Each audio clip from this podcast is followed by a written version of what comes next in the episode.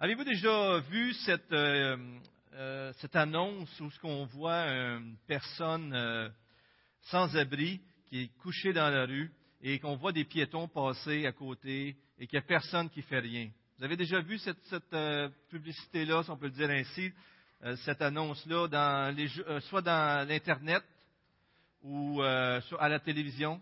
Il montre comment est-ce que des fois, des gens qui souffrent sur le bord du chemin peuvent être longtemps sans que personne n'intervienne. Vous avez déjà vu ça? En personne, à Montréal, il y en a. Et vous savez que ça nous rejoint, hein?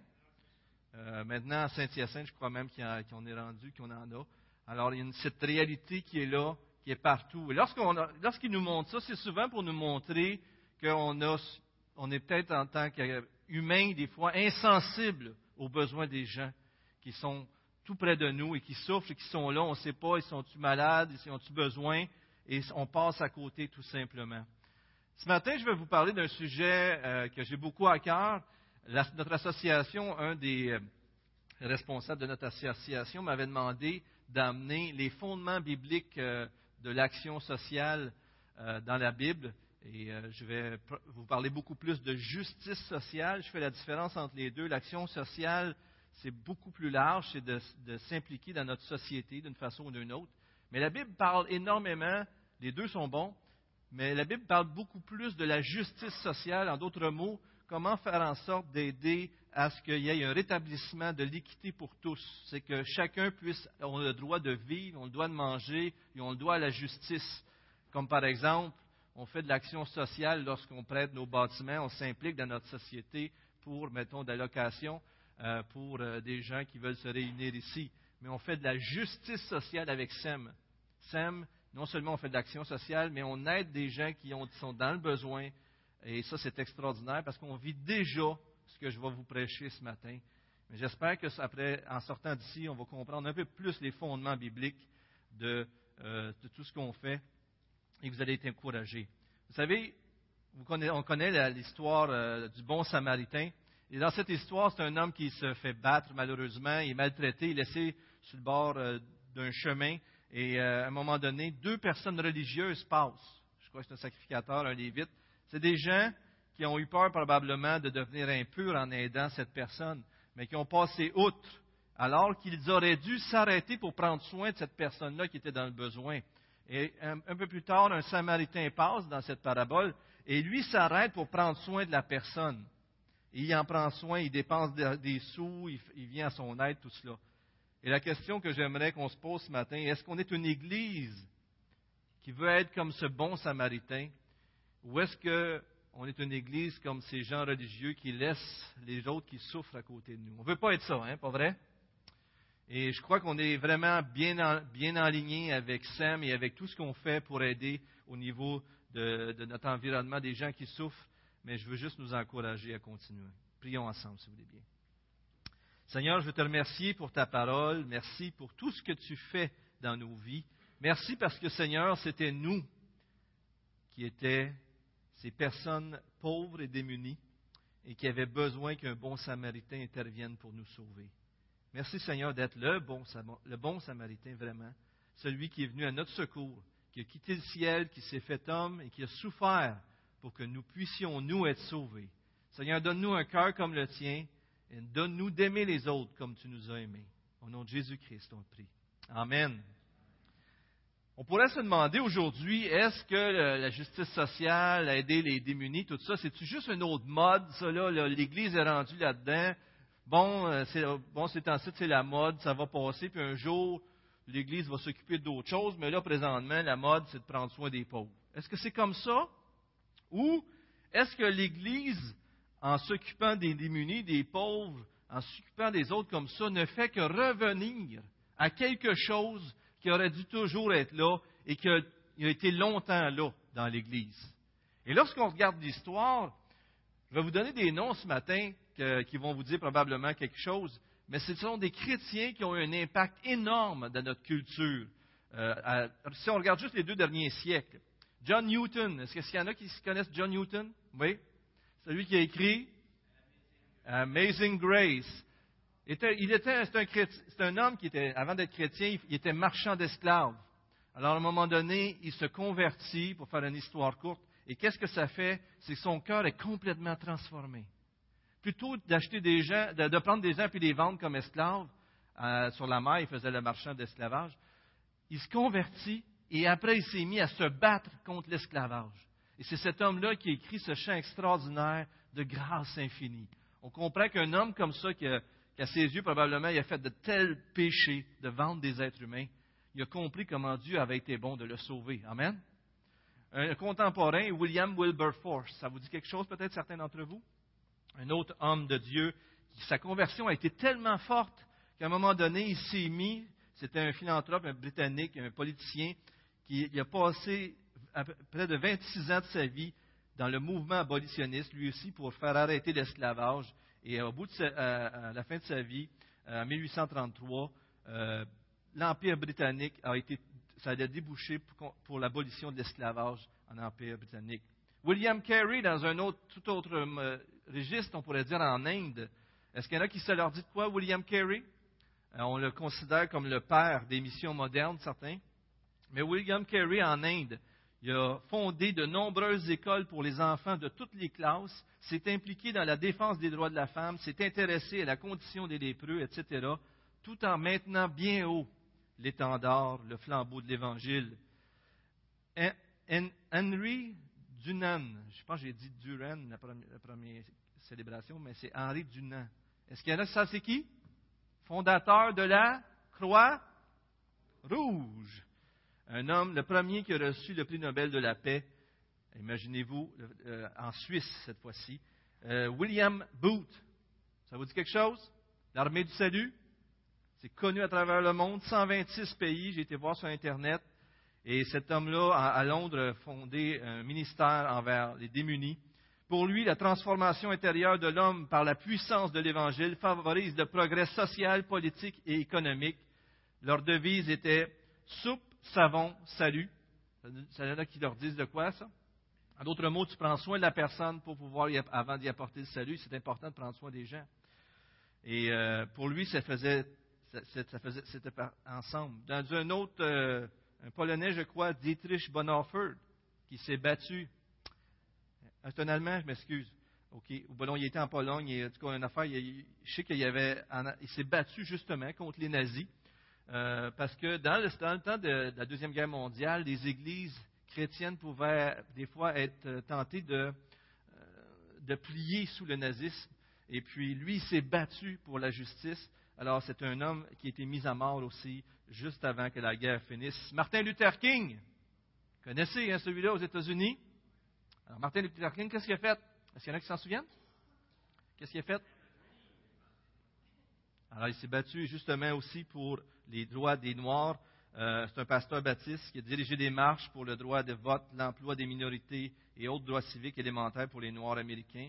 Il a reçu le prix Nobel en 1964, qui était le plus jeune à ce moment-là d'avoir reçu, et il a été assassiné euh, en 1968 à Memphis.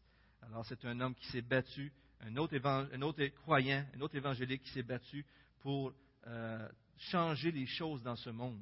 Et on pourrait se poser la question, on pourrait continuer bien sûr, puis se poser la question comment de collèges et d'hôpitaux ont été fondés par des chrétiens? Et ça serait surprenant de voir tout ce que le christianisme fait dans l'histoire de l'humanité. Jonathan Edward a dit que dans la Bible, il n'y a aucun commandement qui exprime avec des termes plus forts et sur un ton plus grave et catégorique que de donner aux pauvres. C'est comme si à un moment donné, l'État a pris la place de l'Église. Avant ça, l'Église faisait beaucoup de choses, à un moment donné, l'État a pris des choses en main et maintenant, ceux qui s'occupent des personnes âgées, des malades, etc., c'est l'État. Mais ça n'a pas toujours été ainsi.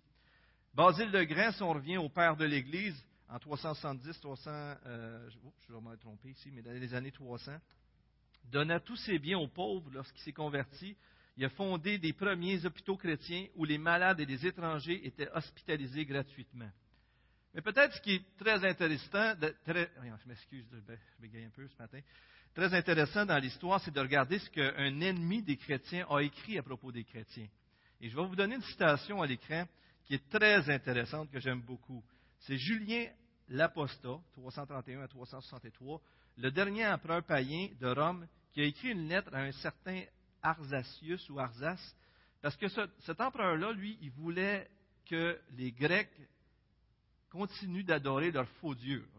Donc, il voulait les garder dans le polythéisme, y croire à plein de dieux, etc. Puis là, il voyait ce que les chrétiens, ce qui se passait avec les chrétiens, puis il dit, on est en train de perdre du chemin, puis les gens se tournent vers le christianisme. regardez bien ce qu'il a écrit. La religion des Grecs ne prospère pas encore comme je le souhaiterais, à cause de ceux qui la professent. Pourquoi pensons-nous alors que cela est suffisant? Et ne voyons-nous pas comment la gentillesse des chrétiens envers les étrangers, leur soin pour l'enterrement de leur mort et la sobriété de leur style de vie a tant contribué à l'avancement de leur cause?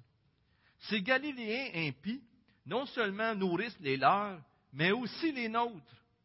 Les accueillant dans leur agape, c'est des repas fraternels, ils les attirent comme les enfants sont attirés par les gâteaux. Alors que les prêtres païens négligent les pauvres, les Galiléens qu'on déteste se consacrent aux œuvres de charité et par une démonstration de fausse compassion ont établi et rendu efficace leur erreur pernicieuse. Cette pratique est courante chez eux et provoque le mépris de nos dieux. Intéressant, hein? De lire un ennemi du christianisme dire qu'est-ce qui a un tel impact envers les nôtres. Vous savez, ces peuples-là, souvent, ils prenaient soin les uns des autres.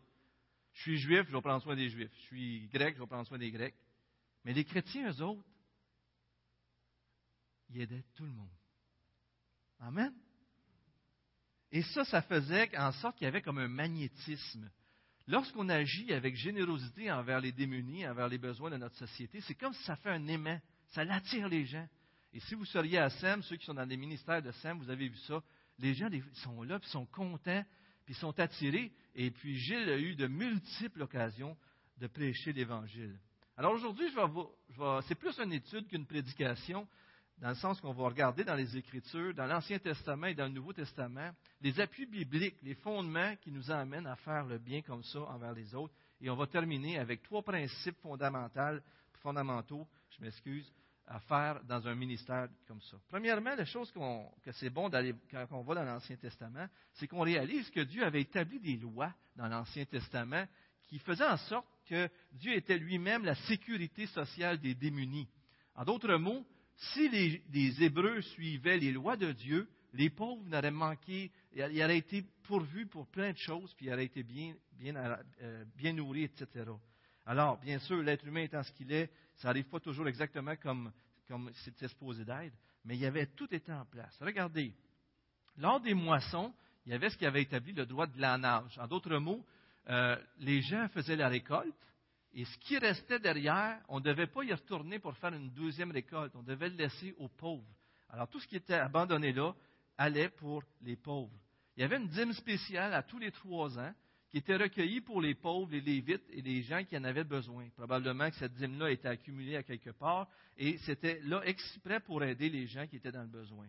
Il y avait aussi ce qu'on appelle le droit de rachat. Donc, une personne qui s'était empauvrie et qui a dû même se vendre pour payer ses dettes pouvait être rachetée par un proche parent et pouvait être délivrée par cette personne-là. C'est comme si Dieu avait établi des lois et dit, je vous ai délivré de l'esclavage en Égypte et je ne veux pas que vous soyez esclave de quelqu'un d'autre que de moi. Alors, si vous voulez me plaire, être agréable à moi, vous allez racheter votre frère qui est dans l'esclavage. Pensez-y, là. Pensez qu'on a, établi ça parmi nous. Vous connaissez quelqu'un qui est pris dans ses dettes ou pris d'une façon ou d'une autre. C'est comme si Dieu nous dirait prends soin des gens qui t'entourent, essaie de, les rendre libres. C'est beau, hein, comme, comme loi. L'année sabbatique, c'était la septième année. À tous les sept ans, il ne cultivait pas la terre et toute cette récolte-là naturelle qui avait lieu était pour les démunis, pour que tout le monde puisse se nourrir. Dans cette même année sabbatique, les Israélites euh, devaient être libérés, ceux qui avaient été rendus esclaves, mais on ne devait pas les laisser partir les mains vides. Alors, s'il avait été esclave chez toi, tu le libères, mais tu ne le libères pas avec rien. Tu le renvoies avec des cadeaux. Voyez-vous la pensée? Même dans les fêtes chrétiennes, on devait inviter le pauvre, le lévite, pour fêter avec nous. C'est beau, hein? Pensez à tout ce qu'on fait à longueur d'année, puis on a des fêtes des fois. Est-ce qu'on pense à inviter des gens qui n'ont pas les moyens de fêter ou qui n'ont pas les ressources? On n'est pas trop comme ça. On est très individualiste. Hein? Oh, je me mêle de mes affaires, moi je ne me mêle pas des affaires des autres. Est-ce que c'est comme ça que Dieu pense? Dieu semble avoir une pensée beaucoup plus large. Et bien sûr, la fameuse année du jubilé à tous les 50 ans. Et lorsque on arrivait au jubilé, non seulement les gens qui avaient été esclaves étaient libérés, mais en plus les gens qui avaient perdu leur terre pouvaient la récupérer. C'est comme si une fois dans ta vie, tu avais une chance de repartir à zéro. Très intéressant comment Dieu avait fait les choses en place. Mais il y a une expression qui, est, dite de Dieu par rapport aux pauvres dans l'Ancien Testament qui revient assez régulièrement, euh, que ce soit dans les cinq premiers livres de la Bible ou dans les psaumes, dans les proverbes ou dans les prophètes. Souvenez-vous d'une expression qui parle de Dieu qui prend soin des pauvres? Je l'ai quasiment dit, là. Ça, nous dit que ça, leur dit quelque chose? C'est écrit là? Ah, Isabelle t'a mis le punch. Dieu est le défenseur de qui? Attendez un petit peu, là, c'est moi qui ne l'ai pas devant moi. Oui, OK. Le protecteur des étrangers, le père des orphelins et le défenseur des veuves. Vous en souvenez de cette expression-là?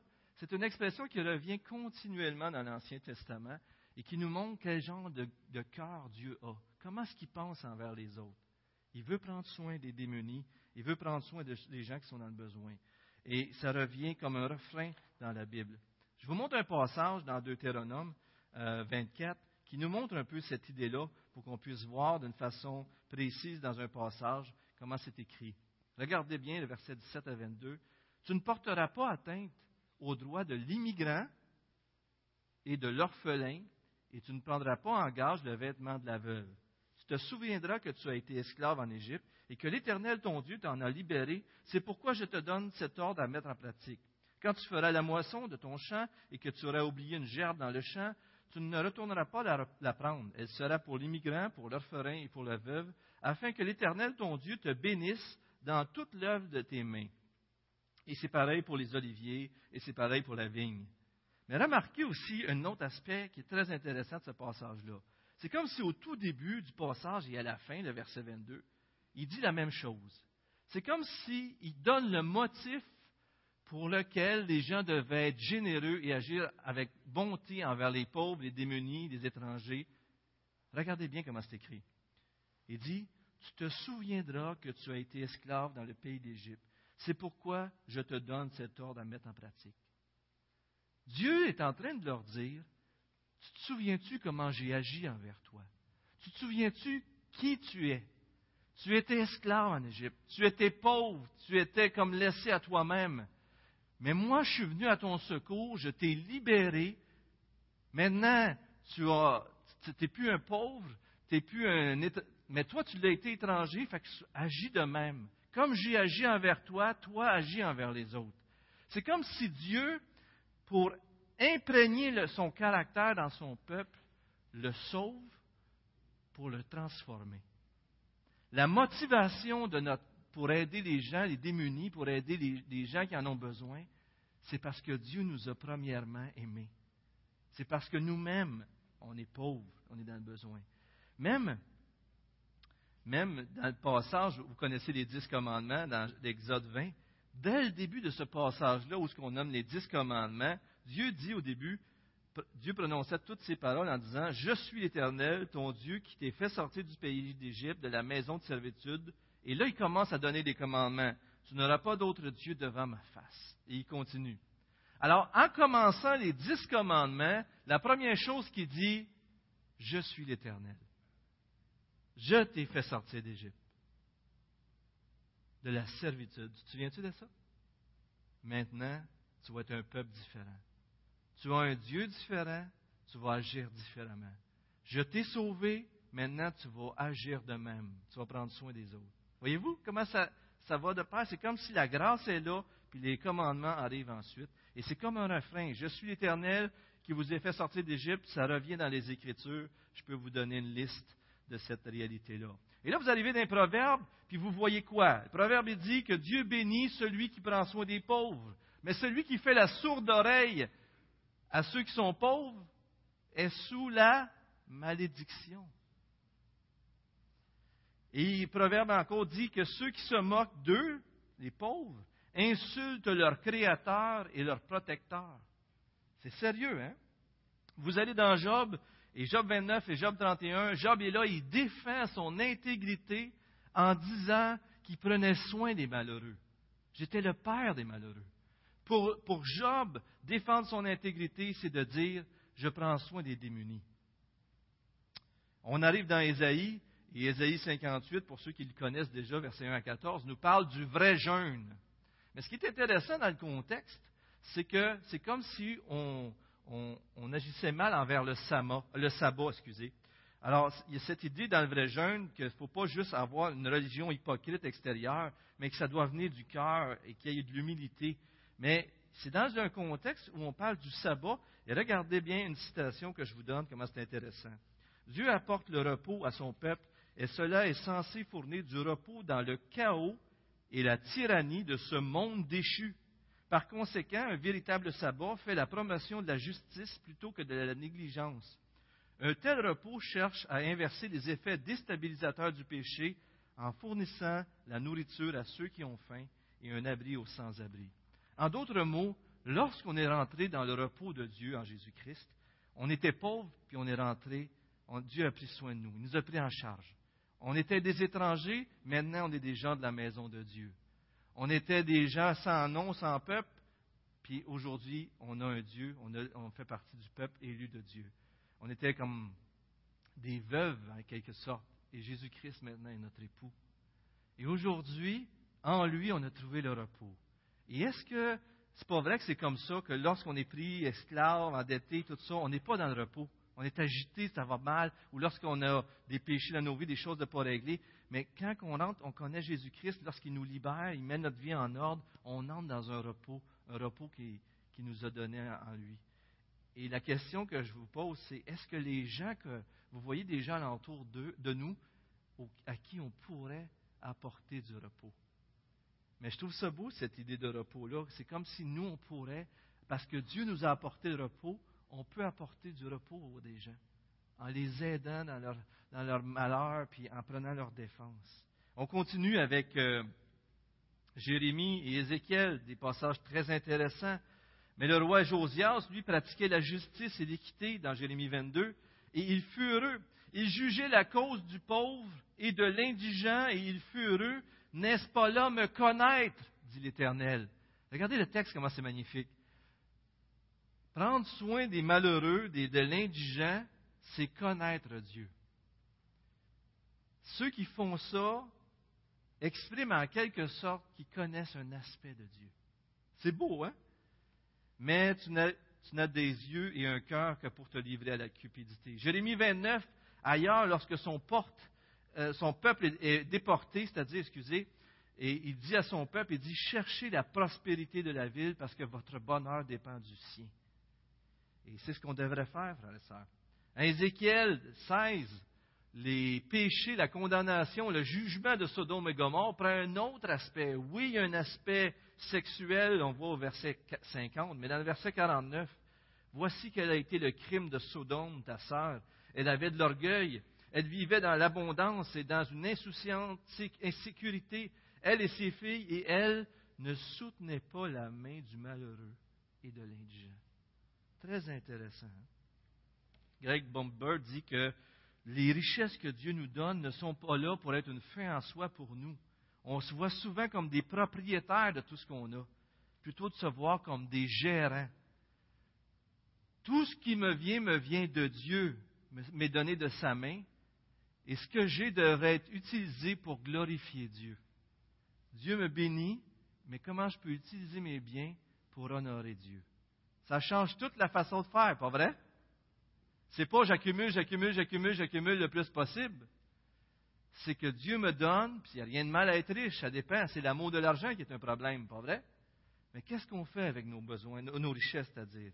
Est-ce qu'on s'en sert pour l'avancement du royaume de Dieu? Vous savez, une, une, étude qui a été faite, et c'est très marquant cette étude-là, euh, Ronsville et Ronsville qui ont fait une étude qui disent que la moyenne des, dons qui se fait par les chrétiens dans leur offrande, c'est un peu moins de 3% en moyenne. Il y en a qui donnent, bien sûr, la dîme, puis il y en a qui donnent moins, peu importe. Mais la moyenne semble un peu, un peu moins de 3% Il dit que si les Américains, les chrétiens américains donnaient la différence, mettons qu'ils donneraient leur dîme, on utiliserait le même montant pour les églises, mais que le reste, ils le donneraient, on donnerait tous ce montant-là, on éliminerait la pauvreté dans le monde. Vous réalisez-vous ce que je viens de dire? On ne parle pas de tout le monde participer, là. On parle que si les chrétiens donneraient le 7% mettons, on, arriverait à éliminer euh, que les autres euh, en sachant que l'Église continuerait, mais on ferait l'éradication de la pauvreté dans le monde. C'est fou quand on y pense. Il faut, il faut aussi évaluer nos finances, non seulement, bon, euh, je paye mes dettes, c'est excellent, je prends soin de ma famille, bien sûr, puis je me mets de l'argent de côté, extraordinaire. Mais est-ce que dans notre façon de gérer nos sous, on pense au restant du monde, à des gens qui souffrent? Des fois, on s'arrête là, on s'arrête à tous nos besoins personnels, mais on ne pense pas aux autres. Et Dieu pense aux autres comme ça. Dans le Nouveau Testament, est-ce que Jésus faisait de la justice sociale, vous pensez? Il me semble qu'il est tout le temps en train de faire ça. Est-ce que vous voyez des situations dans le Nouveau Testament où Jésus a réglé des choses pour aider les gens qui étaient dans le besoin? Allez-y, il faut que je vous réveille un petit peu. Alors, c'est quoi? Qu'est-ce que Jésus faisait? Qu'est-ce qu'il a fait pour aider les démunis? Il aidait les pauvres. Excellent. D'autres choses? La multiplication des pains. 5 000, 4 000. Continuons. La veuve. Ça a, été, cité aux premières célébrations aussi, puis les pains aussi. La veuve, c'était son fils unique, je me souviens bien, donc elle n'avait plus de soutien financier. En ressuscitant son fils, elle prenait soin de la veuve. Et c'est Roger tantôt qui me disait, Jésus, même sur la croix, en train de mourir, il a dit à Jean, voici ta mère. Même sur la croix, il a pris soin de la veuve. Continuellement. Remarquez dans le Nouveau Testament, il prêchait l'Évangile, mais c'est souvent accompagné d'autres choses. Et il guérissait. Il prêchait l'Évangile et il chassait les démons. Mais ça va ensemble, frères et sœurs, parce que si le problème de notre société, de toutes les injustices, de la pauvreté puis de la misère dans ce monde vient parce que le péché est entré, lorsque Jésus arrive et qu'il rétablit les choses au ciel, ça va être rétabli parfaitement, mais ici-bas, lorsqu'il est présent à un endroit, lorsqu'il vit dans la vie de son peuple, qu'est-ce qui va arriver? C'est que les injustices alentour, c'est que toutes ces choses-là vont être touchées aussi, pas vrai? Voyez-vous comment ça va ensemble? c'est que lorsque nos vies sont transformées par Jésus-Christ, ça devrait être transformé autour de nous autres. Luc 4, 18, 21, c'est le passage qu'il prend, Jésus, pour commencer son ministère. Et c'est comme s'il montre le but de son ministère. L'Esprit du Seigneur est sur moi parce qu'il m'a oint pour guérir ceux qui ont le cœur brisé, pour annoncer la bonne nouvelle aux pauvres. Il m'a envoyé pour proclamer aux captifs la délivrance et aux aveugles le recouvrement de la vue, pour envoyer libres les opprimés, pour proclamer une année de grâce du Seigneur. Aujourd'hui, excusez, cette parole de l'Écriture que vous venez d'entendre est accomplie. Jésus, en commençant son ministère, cite Ésaïe 61, et, euh, il y a des références dans ce passage-là au jubilé, à cette libération du peuple de l'esclavage et de retour à. Cette pensée-là, ce n'est pas juste spirituel, mais c'est un aspect spirituel qui, a un impact dans la réalité pratique de nos vies. Jésus était tellement marginalisé qu'il était l'ami des pécheurs, frères, et sœurs. L'ami des pécheurs. Et euh, je, vois dans Actes tout de suite. Si vous lisez dans Actes 2 et 4, on voit que dès que le Saint-Esprit est arrivé sur le peuple de Dieu, il y a des choses extraordinaires, bien sûr. Mais si on lit Actes 2, 42, 47, on lit qu'il persévérait dans l'enseignement des apôtres. Une des priorités des chrétiens, c'est de persévérer dans la parole de Dieu, dans l'enseignement des apôtres, dans la communion fraternelle, dans la fraction du pain, la Sainte Seine, et dans, dans les prières. Alors c'est une priorité, mais tout de suite après, qu'est-ce qui vient? Tous ceux qui avaient cru étaient ensemble et avaient tout en commun. Ils vendaient leurs biens et leurs possessions et ils partageaient le produit entre tous selon les besoins de chacun. Ils louaient Dieu et obtenaient la faveur de tout le peuple. Et le Seigneur ajoutait chaque jour l'Église ceux qui étaient sauvés un magnétisme encore. L'Esprit arrive, il arrive toutes sortes de choses extraordinaires, mais une des choses qui arrive, c'est l'unité, le partage et prendre soin les uns des autres. C'est ça qui se passe. Dans Acte 4, euh, afin qu'aucun d'eux ne soit dans le besoin. Ils partageaient leurs biens pour que personne ne soit dans le besoin. Un peu plus loin, dans Acte 6, la première démarche que les apôtres font avec ce qu'on appelle les diacres, mais les gens qui ont établi en place, c'est prendre soin de qui? Vous souvenez-vous dans Acte 6 Il y a eu quelqu'un qui. Il y avait des choses qui ne marchaient pas, mais il y avait des gens qui n'étaient pas nourris, c'était les veuves.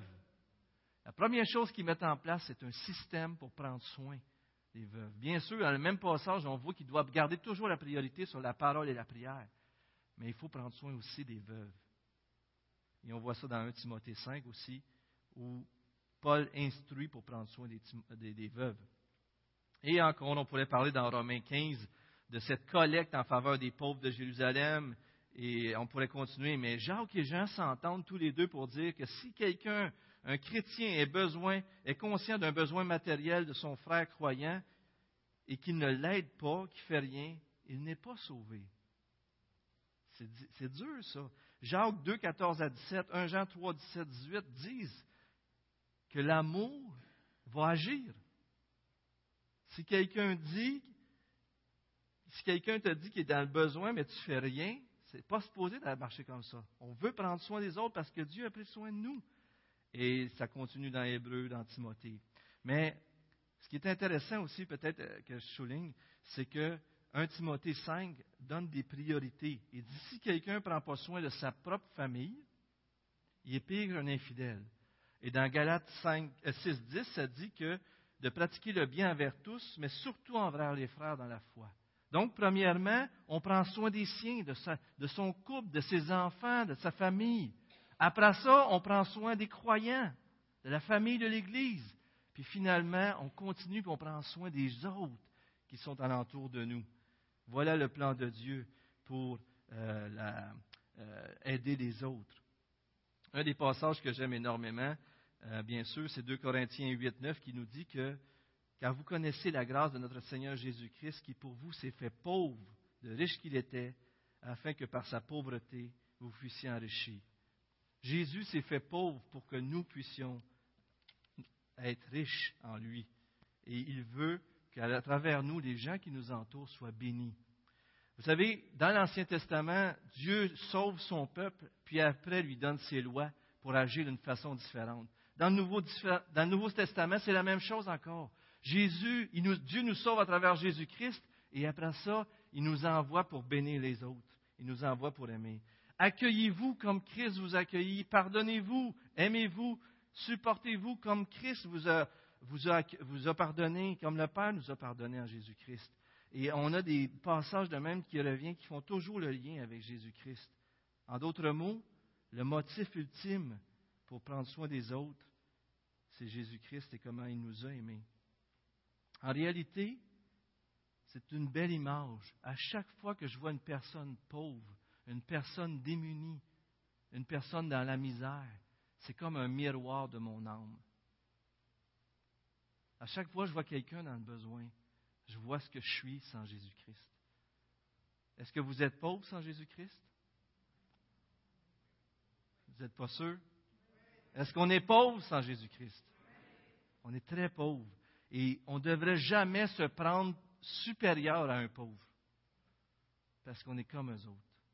Et si Dieu aurait dirigé autrement dans notre vie, ce serait peut-être nous autres qui seraient couchés dans la rue. Ne soyons pas prétentieux ou orgueilleux. Lorsque je vois quelqu'un démuni, lorsque je vois quelqu'un dans la misère, je vois ma propre misère que Dieu me délivrait en Jésus-Christ. Et ça change toute notre façon de voir les choses. Je dois avancer, puis euh, j'aimerais juste dire aussi que euh, Il y a trois principes importants que j'aimerais vous apporter ce matin face à l'aide sociale, à la justice sociale. Et c'est très important qu'on les retienne. Le premier principe que j'aimerais vous, partager, et je vais vous mettre des citations à l'écran qui résument vraiment bien cette idée, c'est que le plus grand besoin de l'homme, ce n'est pas la justice sociale, mais l'évangile de Christ. Il faut se souvenir des principes fondamentaux dans ce, dans ce domaine-là. Et M.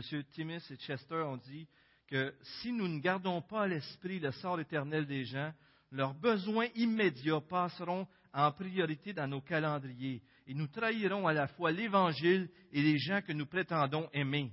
La plus belle marque d'amour que nous puissions témoigner aux pauvres est de leur annoncer la bonne nouvelle du salut éternel par Christ. L'Évangile doit toujours rester notre plus grande priorité. Mais l'Évangile dans nos vies va produire un fruit. Dans un livre que j'ai beaucoup aimé, juste ce chapitre-là sur, euh, sur la, justice sociale vaut la peine de l'acheter. C'est Mark of the Messenger, les marques du messager de Mark euh, G. Mark Style. Il dit ceci. Durant des années, les chrétiens ont séparé l'action sociale et le message de l'Évangile. Pourtant, séparer l'Évangile et l'action sociale, c'est assumer que l'Évangile ne produit pas de changement social. En réalité, l'Évangile apporte des changements sociaux en et par lui-même. L'évangélisation produit une véritable œuvre d'action sociale. Vous savez, lors des réveils, euh, lorsque des grands prédicateurs, des évangélistes ont prêché à des villes, puis des, beaucoup, beaucoup de gens se sont convertis, savez-vous ce qui se passait? Le taux de crime baissait.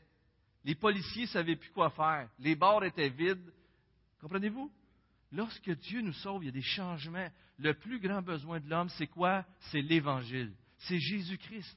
Il faut toujours garder ça à l'esprit. Parce que des fois, on pourrait dire, ben, on va d'abord aider tout le monde. C'est correct, on veut aider. Mais le plus grand besoin, c'est l'Évangile. C'est lui qui apporte des changements réels. En fait, quelqu'un a dit que la prédication de l'Évangile fera plus pour éliminer la faim dans le monde que les exploitations piscicoles ou que la rotation des récoltes ne l'aura jamais fait. En d'autres mots, si vous, prêchez l'Évangile, vous allez avoir plus d'effets à long terme que juste d'aider au niveau du gouvernement. Il faut garder l'Évangile au centre, puis ça, c'est toujours dangereux. Deuxième principe à retenir sur la justice sociale, c'est que ce n'est pas de l'évangélisation au sens propre du terme, mais c'est le fruit de l'Évangile dans nos vies. Si on pense que moi, j'aide les gens, j'évangélise, ce n'est pas de l'évangélisation. Pourquoi ça ne serait pas de l'évangélisation d'aider les gens? Si je vous pose la question, pourquoi aider les gens, ce n'est pas évangéliser? Qu'est-ce qui vous vient à l'esprit? L'évangile, c'est un message. Ça concerne une personne. Si vous aidez des gens, puis vous ne parlez jamais de Jésus-Christ, OK? Qui, va être glorifié? Qui, qui va avoir l'attention? Ce n'est pas Dieu. Comprenez-vous? Pour évangéliser, pour amener le message de l'Évangile, le message doit être présent. Il faut qu'il y ait un, il faut qu'on pointe vers quelqu'un, il faut qu'on pointe vers une personne qui va nous sauver. Ou sinon, ça va être moi, Donald, qui Ah, t'es un bon gars, Donald. Non, sais-tu pourquoi je fais ça? Parce que moi aussi, je suis un misérable qui est aidé par Jésus. Et le plus grand besoin, c'est ça. Alors, c'est important de se rappeler que même si c'est un fruit de l'Évangile, l'évangélisation implique un message. Regardez cette citation-là encore. La justice sociale peut donner une démonstration de l'Évangile, mais sans la communication du message divin, elle est comme un panneau indicateur qui n'indique aucune direction. Si tout ce que nous faisons se limite à faire du bien parmi les hommes, alors nous mettons nos actions en évidence, et les gens diront alors du bien de nous, mais pas de Jésus. Est-ce que c'est ça qu'on veut? On veut qu'ils disent de bien de Jésus-Christ. Vous savez, Zachée, Jésus a rencontré Zachée, il l'a visité, et Zachée, c'était un homme qui prenait des taxes, des impôts, et il gardait ça pour lui. Il était même un voleur, selon lui, même ce qu'il a dit. Et lorsqu'il a rencontré Jésus, il a dit quelque chose. Souvenez-vous, il s'est levé, il a dit La moitié de ma richesse, je le donne aux pauvres. Et si j'ai volé à quelqu'un, je vais le donner au quadruple. Vous en souvenez-vous? Mais quand même, l'homme qui était avant d'être chrétien, qui prenait, avant d'avoir la foi en Jésus, qui prenait, maintenant, ce qu'il, a, il le prend pour le donner. Ça nous rappelle un passage dans Éphésiens que vous m'avez entendu souvent, probablement, si vous avez fait un petit peu de temps que vous êtes ici, que celui qui dérobait ne dérobe plus, mais plutôt qu'il travaille en faisant de ses mains ce qui est bien pour avoir de quoi donner à celui qui est dans le besoin. Alors non seulement il faut arrêter de voler, mais travaille maintenant, non seulement pour tes biens, mais pour donner. Avant tu prenais, maintenant tu travailles pour donner. C'est ça l'Évangile. Ça renverse la vapeur. Ça renverse complètement. troisième principe, la motivation pour la justice sociale devrait d'abord être fondée en Dieu et non dans l'homme. Qu'est-ce que je veux dire par là? C'est qu'on peut, aider les gens, les pauvres, et avoir des attentes envers eux. Ah, j'aimerais leur partager l'Évangile. Ah, j'aimerais qu'ils soient reconnaissants. Savez-vous qu'est-ce qui, va arriver si vous faites ça dans ce motif-là? Vous allez être déçus. Vous allez vouloir tout lâcher. Parce qu'ils ne sont pas reconnaissants. Des fois, tu es gentil envers eux, puis là, ils disent, ben là, on peut-tu avoir ça aussi, ou j'en ai pas eu assez? Vous pensez que ça n'arrive pas, ça? Ça arrive. Et vous arrivez, puis vous leur faites du bien, vous voulez leur parler de l'Évangile, ils ne veulent rien savoir. La motivation pour faire de la justice sociale doit venir parce que Dieu nous a aimés le premier. Parce que lui a fait de la justice envers nous en mourant sur la croix. Et si lui a fait ça pour nous, moi je vais le faire pour vous autres. Et si vous ne voulez pas entendre l'Évangile, c'est pas grave, on va vous aimer pareil.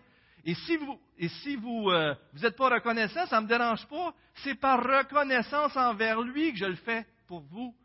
Donc ça, ça vous libère de l'amertume de la réponse des gens et ça les libère eux de penser que vous avez quelque chose à leur vendre.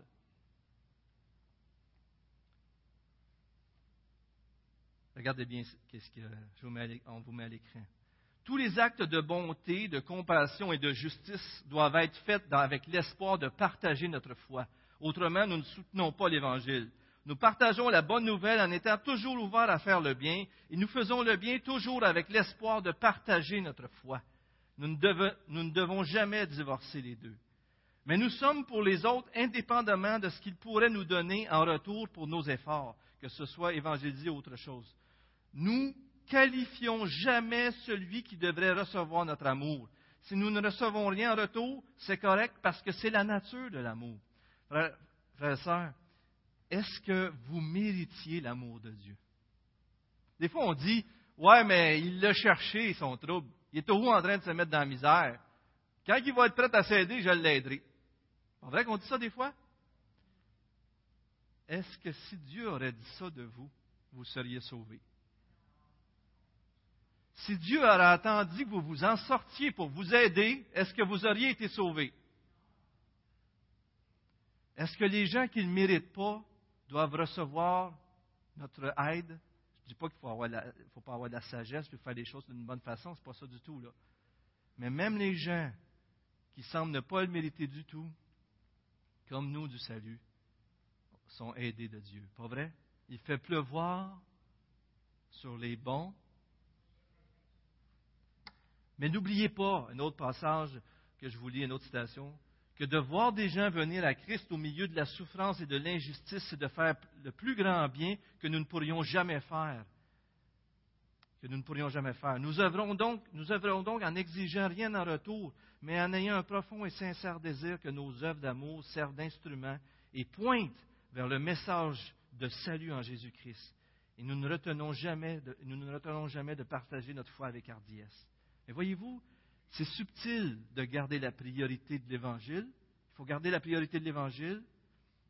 Il ne faut pas penser que, de faire du bien sans parler de Jésus, c'est d'évangéliser.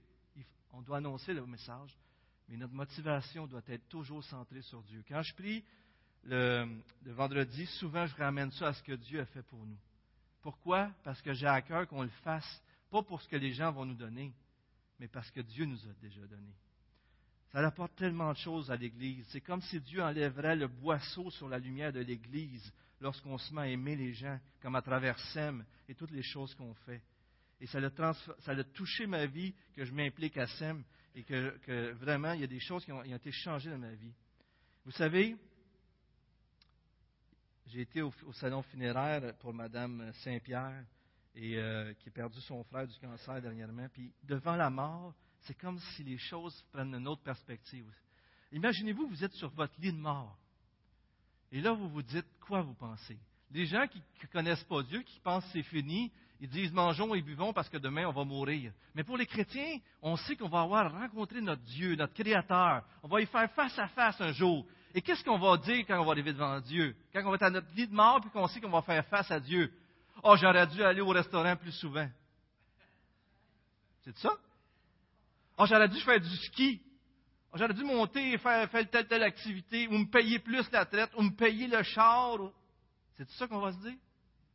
Quand on va être sur la fin de nos jours, on va probablement se dire des choses comme J'aurais dû prendre soin plus de ma femme. J'aurais dû prendre plus de temps avec mes enfants. J'aurais dû m'investir dans l'Église. Mais une chose qu'on devrait réfléchir, frères et sœurs, c'est qu'est-ce que j'aurais pu faire pour encore être, euh, pour faire ce que Jésus a fait envers moi, envers les pauvres qui nous entourent. J'aimerais vous poser cette question-là en terminant ce matin. Est-ce que vous pouvez participer d'une façon ou d'une autre à cette justice sociale-là dans votre entourage? Participer à SEM, participer ici et là, mais d'une façon, et peut-être même qu'il y a des gens dans cette assemblée qui pourraient commencer, pourquoi pas, une maison pour les filles mères, pour donner une autre option à ceux qui veulent, qui, qui pensent à se faire avorter, puis qu'on pourrait les aider à ne pas avorter. Pourquoi pas euh, aider les, les sidatiques?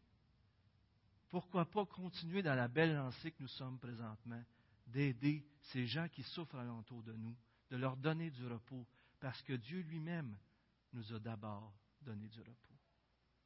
Seigneur, on veut te remercier pour ta parole, on veut te remercier pour tout ce que tu as fait pour nous. C'était nous qui étions des étrangers, Seigneur.